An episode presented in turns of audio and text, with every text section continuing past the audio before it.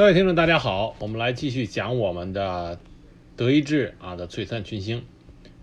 那么我们之前讲了俾斯麦和老毛奇这两个可以算得上是德意志建立德意志帝国的文武双璧。正因为这两个人一文一武，奠定了德意志啊帝国的建立。那么同时啊，德意志帝国统一还有许多其他的杰出人才。我们之前提到过啊，德意志统一有四杰，老毛奇、俾斯麦是两个，另外两个是罗恩将军和腓特烈卡尔亲王啊，这是德意志统一四杰。那么我们这一集里就讲讲这另外的两个人，以及啊，对于德意志啊统一在作战中啊获得不朽功勋的其他两位将领啊，一共四个人，我们这一集来讲一讲。因为这些人他们的史料并不多啊，所以我们把它放在一集里来讲。首先我们要讲的就是德意志统一三巨头之一的啊另外一个人罗恩。罗恩全名是阿尔布雷希特·冯·罗恩。他是普鲁士德国元帅、陆军部长。他对于普鲁士德国陆军的主要贡献在于系统化军队管理。他奠定了德意志帝国乃至一直到二战德国陆军、德国军队整个制度化的基石是由罗恩奠定的。那么威廉一世，德意志统一的不朽君王威廉一世。在凡尔赛静听称帝的时候，当时他的祝酒词里曾经这么评价过：“他说，你罗恩磨砺了宝剑，你毛奇正确使用了宝剑。也就是说，罗恩是奠定世界最强陆军德意志帝国啊军队的这个奠基人。那罗恩伯爵呢？他的父亲早年在普鲁士军队中服役，战死在与拿破仑作战的这个战争中。”一八二一年，罗恩十三岁就进了军校。一八二四年到一八二七年，他在柏林军事学院工作。一八二七年，在武备学校任教。一八三二年，他调到了克雷菲尔德的陆军司令部。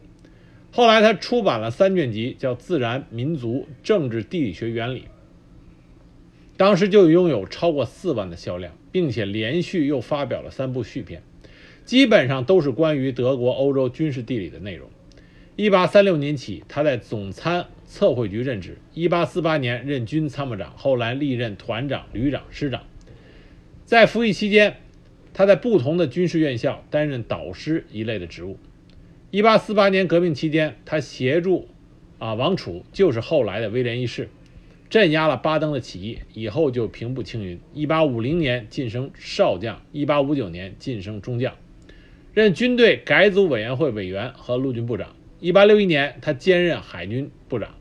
在当时那个年代，普鲁士的军费开支都是由政党控制的，与国防部无关。他在另外啊两位将军，一个是便菲尔德，一个是老毛奇的支持下，逐渐掌握了军费的支配权。他改革了普鲁士的军制，以普遍的三年义务兵制保持全国的军事化，规定在正规军作战时由后备军保卫国家。他的改革使得普鲁士在1866年普奥战争中迅速击败了奥地利，并使得1871年对法国的战争也是取得了胜利，从而从而使得德意志成为欧洲的主要强国。1871年，他获封为伯爵。同年十二月，继俾斯麦成为普鲁士首相之后，1872年因健康不佳辞职。1873年，他晋升为陆军元帅。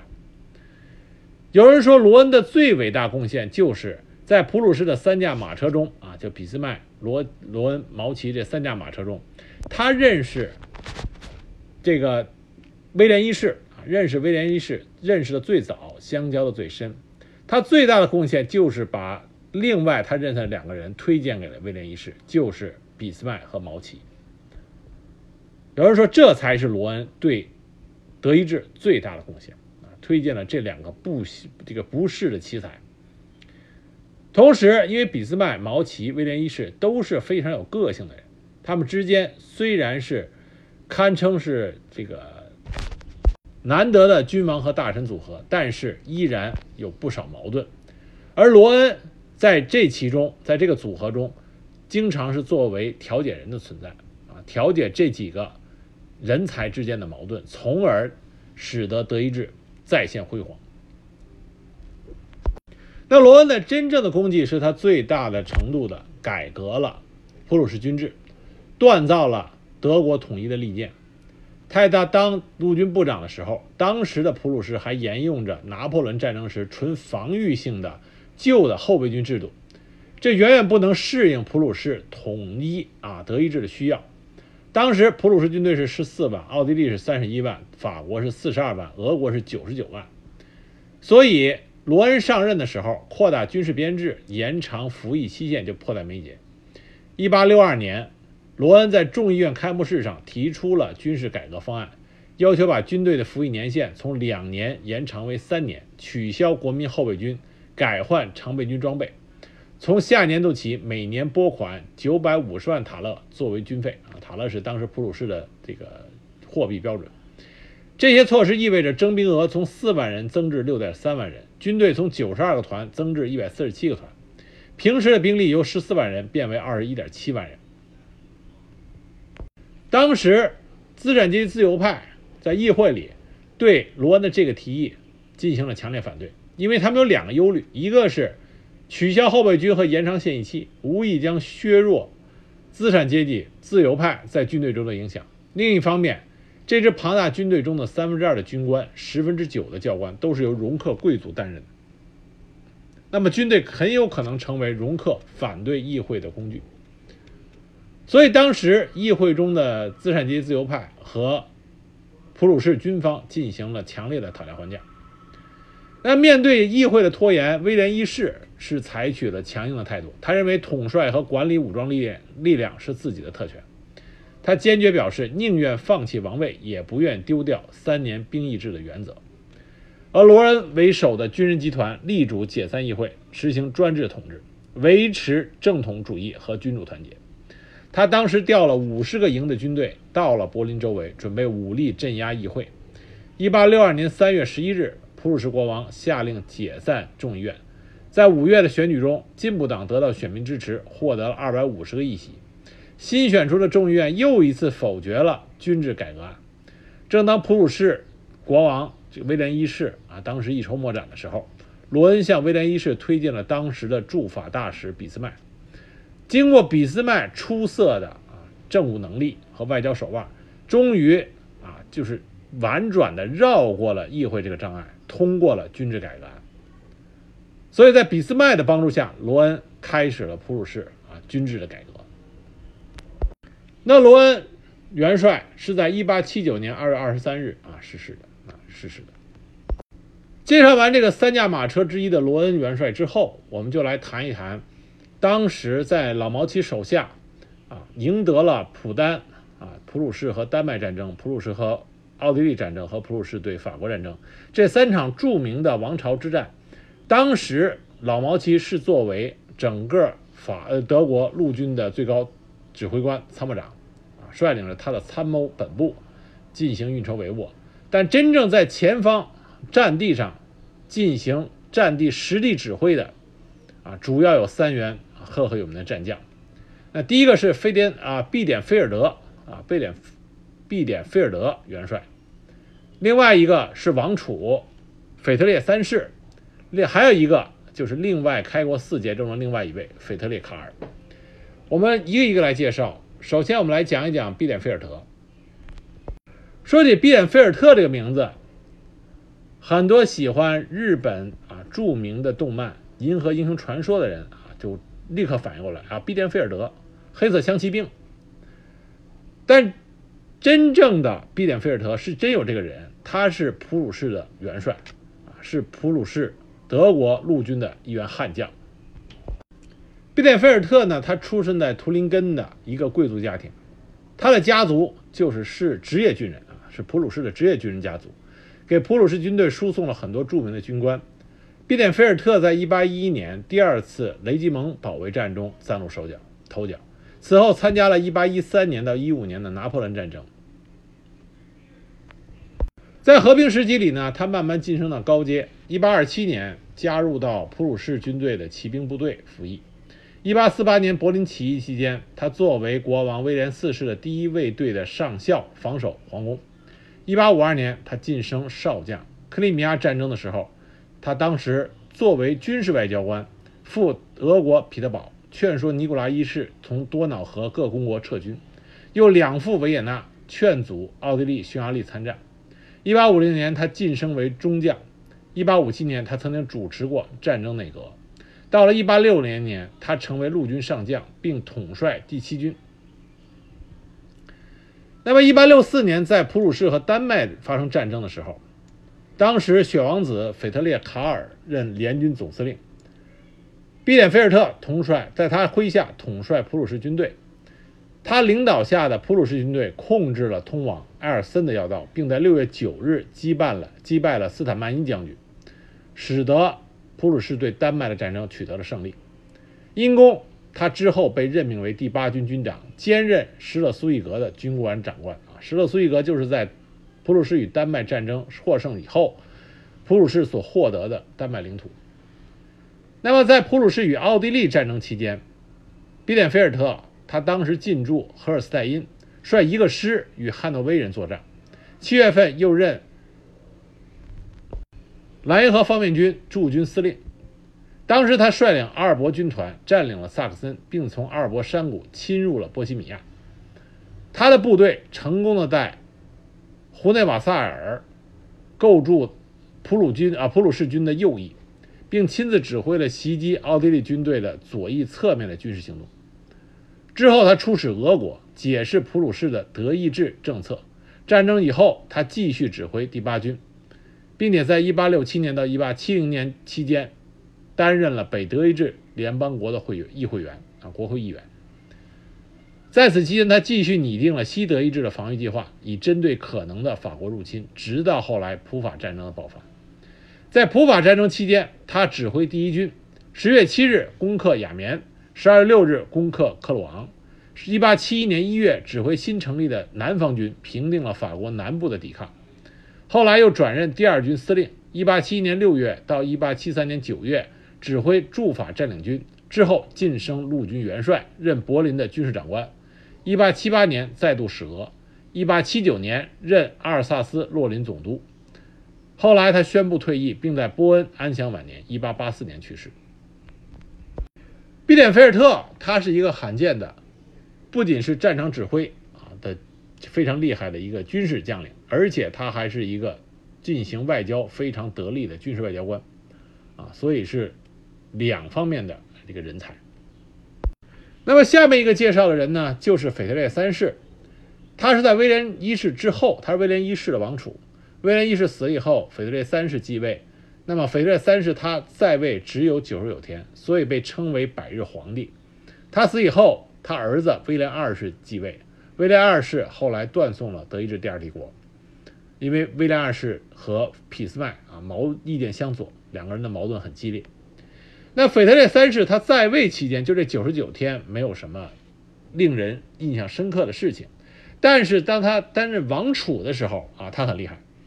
每一次作战王朝三次战争，除了第一次对丹麦作战他不是主力以外，剩下两次他都是作为战场上的主要将领，统领着一个军团。所以他他也算得上是战功赫赫。他是第一位受过大学教育的普鲁士王子。并且受过正规的军事教育。普奥战争期间，他任普鲁士第二军团司令；普法战争时候，他任第三军团司令。腓特烈三世呢，他长期在英国逗留过，受到过开明派、立宪派以及中产阶级思想的影响，具有强烈的自由主义思想，所以他对于俾斯麦的铁血政策啊，并不是赞同，而俾斯麦也并不喜欢这个王储。那腓特烈三世这种态度也传给了他儿子威廉二世，这为什么俾斯麦后来跟威廉二世也是不对付？假如腓特烈三世活的时间足够长的话，想必他和俾斯麦之间也会出现矛盾。但很可惜，腓特烈三世当他继任王位之后，他就患了喉癌，很快就患了喉癌。他找的是英国医生来诊治，那英国医生当时误诊了。以为他的这个喉癌并不严重，所以取并没有做手术。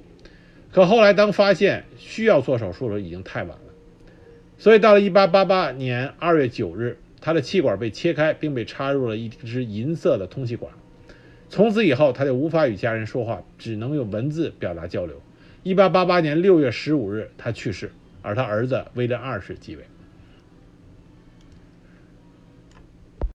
那最后一个我们要提的人就是腓特烈卡尔啊，雪王子，他是普鲁士亲王，是威廉一世的侄子。腓特烈卡尔可以算得上在那个时间段，就是德意志第二帝国建立，德意志联邦统一，在这个阶段，腓特烈卡尔可以说的是是德国军队中最出色的战地指挥官。为什么说他是雪王子呢？因为他永远穿着一身红色标旗风标骑兵的制服。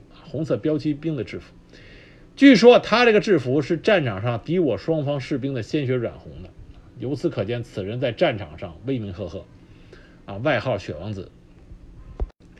他是于1828年3月20日出生于柏林，自幼接受军事教育，十岁的时候被授予了禁卫军少校呃少尉军衔，十六岁授中尉军衔，十八岁进入了波恩大学学习两年。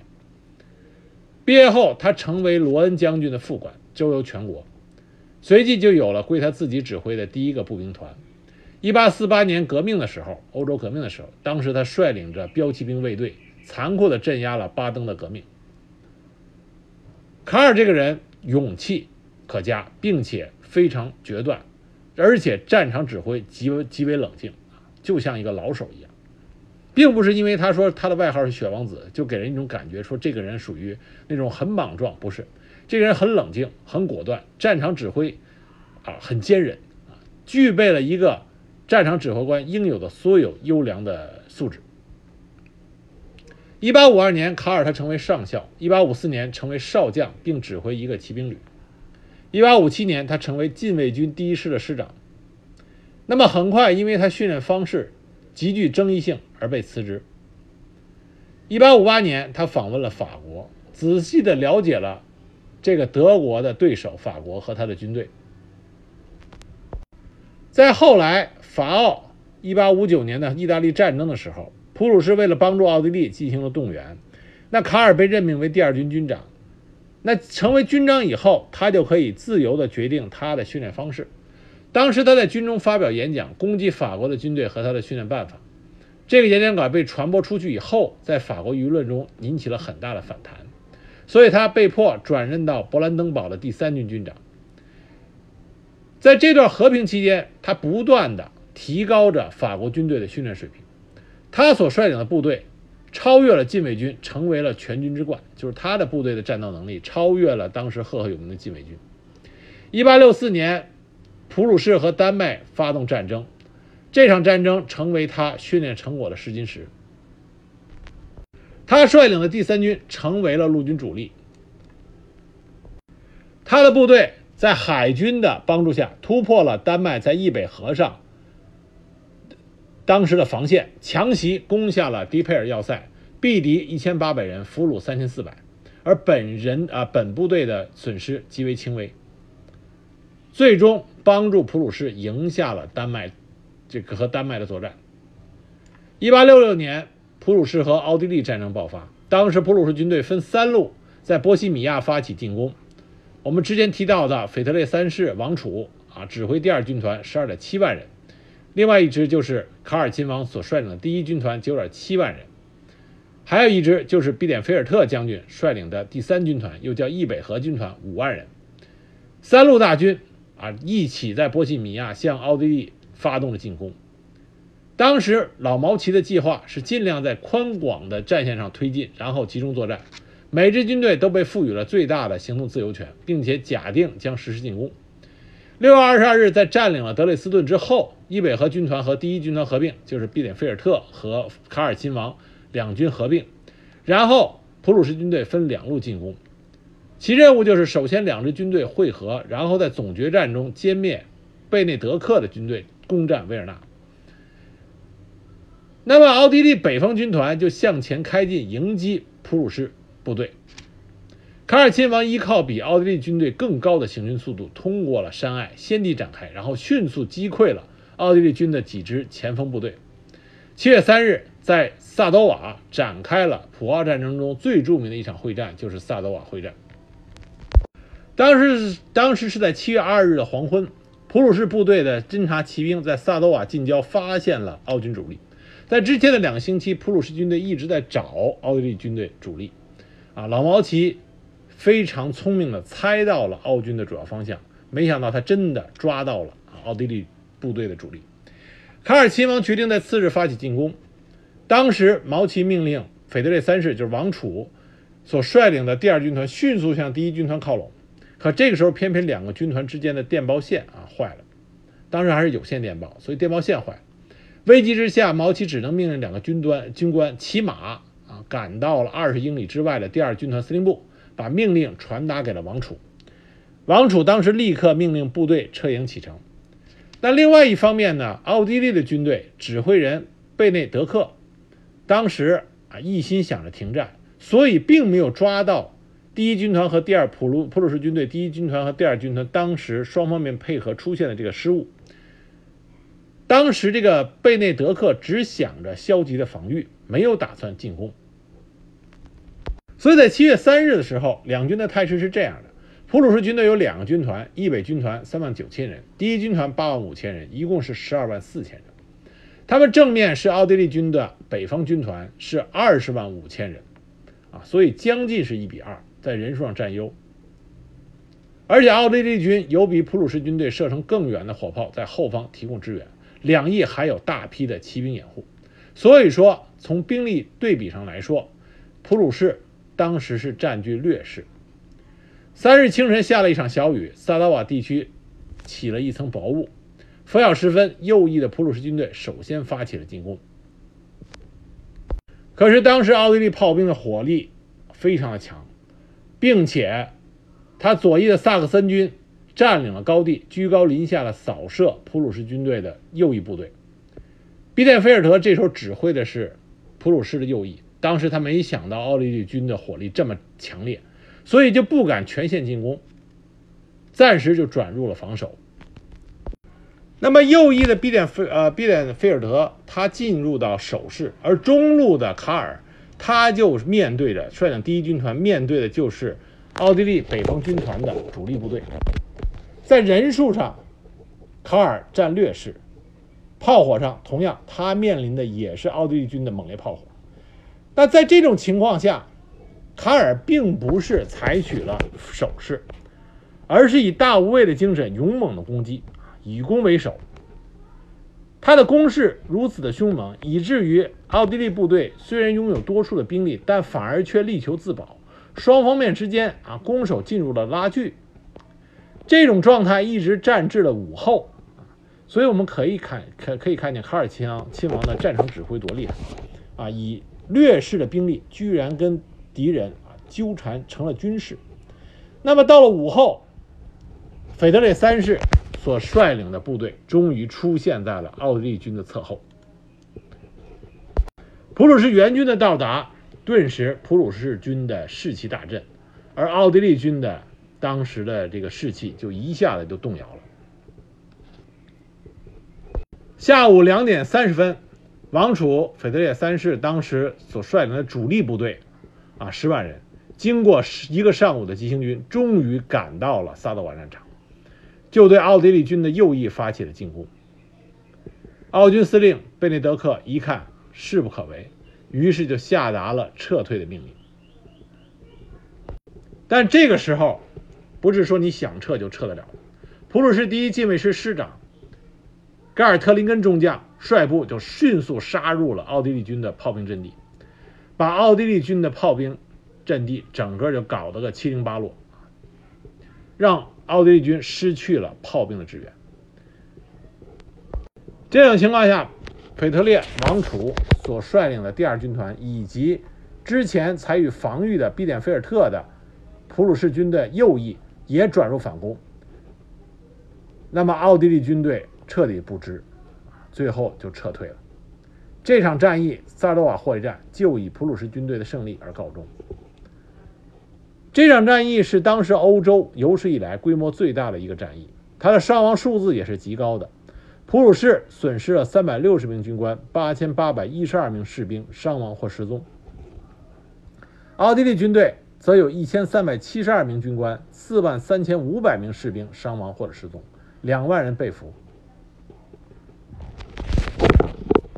奥地利军队之所以伤亡如此重大，是因为他的军医伤亡很大。那个时候的奥匈帝国没有签订日内瓦公约，所以奥地利军的军医被视为战斗人员，遭到了普鲁士军队的杀伤。这样就造成进一步造成奥地利军队的大批伤病员在战场上自生自灭，进一步加大了伤亡数量。那萨刀瓦会战基本上决定了普奥战争的结局。三个星期之后，普奥签订了停战协定。那在这场战役中，卡尔亲王以他坚韧不拔的战场指挥，率领劣势的普鲁士军队，在战役会战开端。扛住了奥地利军队的进攻，保存了普鲁士战线的完整，一直等到了王储军团啊援军的到来，从而扭转了战局，彻底取得了萨达瓦战役的胜利。那后来普鲁士对法国战争开打，这时候普鲁士军队四十七万，又分成了三大军团。那这次呢？是由卡尔亲王率领第二军团，王储腓特烈率领第三军团。第一军团司令呢是施泰因梅茨，啊，是一个老将军。但整个普法战争中，第一军团表现是最差的。虽然毕点菲尔特是第一军团第一军军长，但是因为第一军团的指挥是施泰因梅茨，他的指战地指挥啊依然是老的套路。所以，第一军团当时损失比较大，在中间，施泰因泰伊梅茨就被撤销职务了。那在普法战争中，卡尔亲王再一次显现出他杰出的战场指挥能力，进一步奠定了在历史上他作为欧洲当时野战第一名将的地位。那么，在普法战争开始之前进行战争总动员，就已经看出来法国和德国的区别。当时德意志利用铁路运输部队，并且发挥已经行之有效的战争机制。那么在战争开始的时候，已经集结了三个军团，约四十七万人，火炮一千五百八十四门，而法国只集结了二十二万人。那么当时法国皇帝拿破仑三世把他的部队编了几个军团，一个是莱茵军团，辖三个军。由他亲自指挥，后来交给了巴赞元帅。第二个是麦克马洪元帅指挥的，配备了两个军，还有一个第三线的预备队两个军。普法战争刚开始的时候，双方面进行了一些小规模的接触战，啊，比如说在维桑堡会战，当时王储的第三军团击败了法军杜埃将军的师，啊，当时法军死伤百分之二十三。后来在沃尔特再战，腓特烈卡尔亲王第二军团十三万重创了麦克马洪将军啊元帅的第一军四万人。真正的大战是在一八七零年八月九日之后，拿破仑三世改变了原计划，打算不惜一切代价死守梅斯。这时候他就把莱茵军团的指挥权交给了巴赞元帅。巴赞元帅在历史中认为他的指挥能力比较差，他没有极好的战场机变能力。面对普鲁士军队的强大兵锋，他既犹豫是不是要跟死守梅斯啊，遵从拿破仑三世命令，他又觉得应该往后退，和麦克马洪会兵一处。实际上，如果他和麦克马洪会兵一处的话，这恰恰是毛奇最不愿意发生的事情。啊，老毛奇要不惜一切代价将巴赞和麦克马洪分开，所以他趁着巴赞犹豫不决，就让普鲁士军队像狼群一样就扑上去了。那么紧接着，在八月十六日发生了巴斯拉图尔之战和八月十八日的圣普里瓦战役。在这两次战役中，啊，虽然这两次战役没有后边的色当战役出名。但是在这两场战役中，真正打出了当时法国和德国啊德意志两个欧洲强国真正的军队的实力。这两次战役都是巴赞军团想着突破开普鲁士军队的合围，与麦克马洪的部队和啊会合。那毛奇下令，必须坚定不移的、坚决的将巴赞突围打回去。那第一场就是马斯拉托尔之战。当时是在八月十三日，普军的右翼先头部队到达了梅斯以南的彭塔木松地区，向梅斯逼近。那十四日，巴赞率部离开梅斯，企图经凡尔登向沙龙撤退。十六日九时，刚刚赶到马斯拉托尔镇的普军第三军和骑兵预备队约三万人，从南侧向正在行进中的法军发起攻击。法军仓促应战，先后有五个军投入战斗。普鲁士军队除了第三军外，参战的有第八、第十军和第九军的一部。普鲁士军队在卡尔亲王的指挥下，集中兵力向法军连续冲击。随着双方兵力不断的增加，交战更加激烈。这是一场遭遇战，双方面都是没有计划的，只是说碰到了，碰到就开打。当时普鲁士军队的大炮比对手优越，但是法国步兵的后膛步枪比拥有普军啊比普鲁士军队的步枪更远的射程。而且双方共投入了五万骑兵，但是巴赞没有想到会碰到普鲁士军队如此强大的阻击，所以当时他又开始犹豫了，啊，他觉得是不是应该打这么激烈打这场仗，还是应该先退回去看看情况再说。所以他这一犹豫，他的反击就并不得力，双方面战至黄昏，不分胜负。这个时候，巴赞认为夺路撤退的计划已难以实现，于是就退守回了梅斯。这场战役，法军伤亡1.6万余人，普军伤亡约1.7万余人。但是普鲁士军队达成了战役目意图，就是阻断了法军西退之路。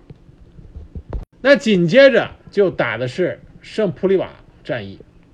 这场战役中，也是巴赞当时防守啊，防守那个叫格拉沃洛特。附近的阵地，而毛奇当时想对巴赞军团实施进一步的压迫，就发动了攻击。而卡尔的第二军团在左翼实施主攻，他所主攻的就是圣普里瓦这个啊圣普里瓦这个小村庄。卡尔亲王当时驱使着普鲁士禁卫军，向着康罗贝尔元帅的法军第六军防守的哈姆雷特。实施了一系列冲击，当时仗打了整整一天，早上打到黄昏，康罗贝尔的两万三千名法军顶住了十万普鲁士军队的进攻。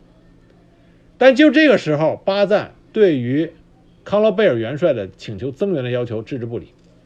随后，一个萨克森军到达北面的隆库尔，包围了法军部队的侧翼，并威胁到了后部。那康罗贝尔没有办法坚持。只能率领法军的残余兵力退入了梅斯。与此同时，在普鲁士军的右翼，另外一个几乎是独立的战斗也在进行的时候，那施泰因梅茨率领了普鲁士军团第一军团的两个军，在格拉沃洛特以东实施攻击前进，结果在稍远处的峡谷中遭到围攻，普鲁士军队就一下子崩溃了。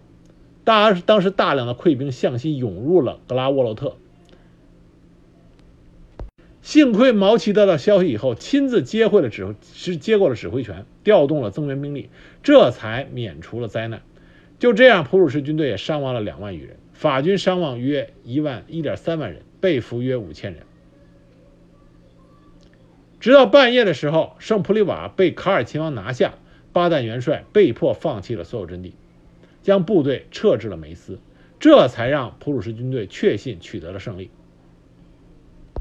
所以可以说，在圣普里瓦这次战役中，如果没有卡尔亲王所率领的第二军团取得了胜利，那么很有可能巴赞所率领的法军将会突围而去，那整个普法战争的走向就有可能又变成变得捉摸不定了。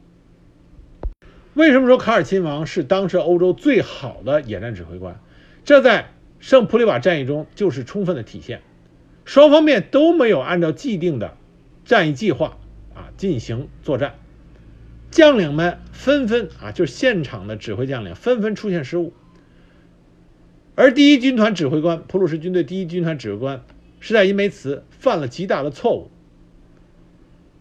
而卡尔亲王所领到的任务还是最艰巨的，结果战役的进行大大出乎双方面的意料。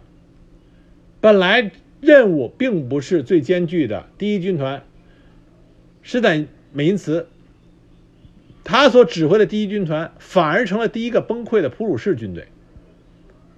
可这个时候，巴赞也犯了错误，他居然没有啊令他手下的部队进一步的追击普鲁士的第一集团军，丧失了一个奠定胜局的良好机会。而本来是担任最艰巨任务的卡尔亲王，却表现出了施坦美因茨他身上所缺乏的谨慎精明，在最艰巨的任务面前。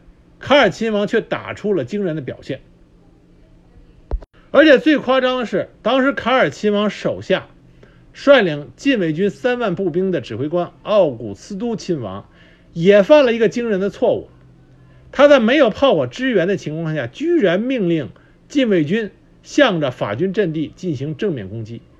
他明明知道普鲁士军队的步枪射程远远要低于法国的后膛步枪的射击。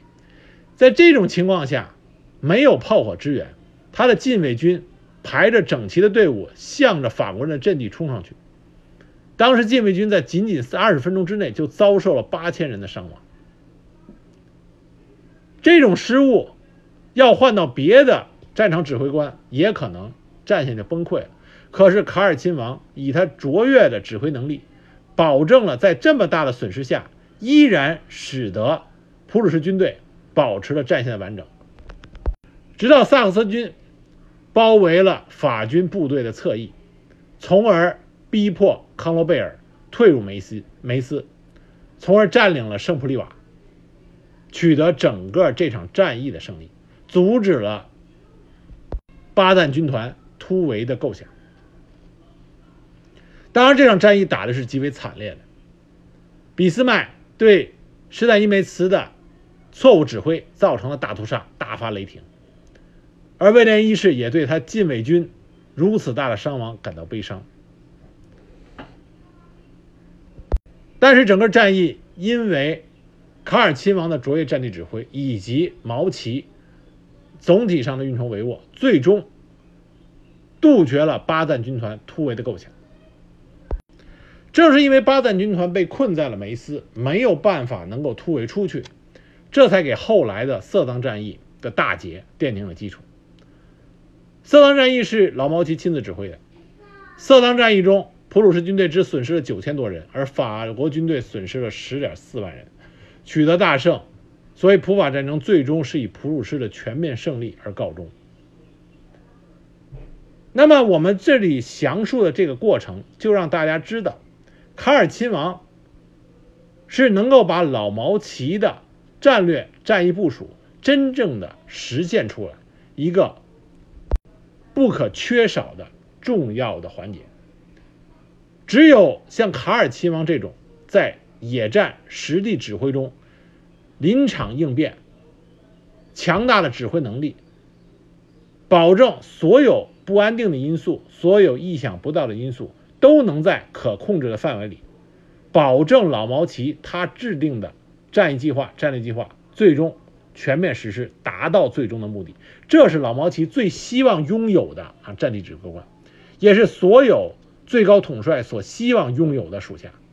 而卡尔亲王就做到了这一点，所以他是不折不扣的当时欧洲最好的野战指挥官。那普法战争之后，卡尔亲王晋升为德意志帝国元帅，他成为陆军的总监。那么，三次王朝之后，战争之后，普鲁士军队没有再面临大的规模的作战。卡尔亲王主要的工作就是提高普鲁士军队的军队素质，不断的组织大规模的演习，提高普鲁士德意那时候德意志军队的啊这个素质和作战能力。卡尔亲王他的性格非常严厉，啊，对自己的部下严厉，对军队严厉，甚至对自己的朋友和家庭都严厉，所以。他这个人朋友不多，留下的史料关于他个人的史料很少。基本上他的休假也是在在各国旅行中度过的。最终，一八八五年六月十五日，他在柏林附近逝世。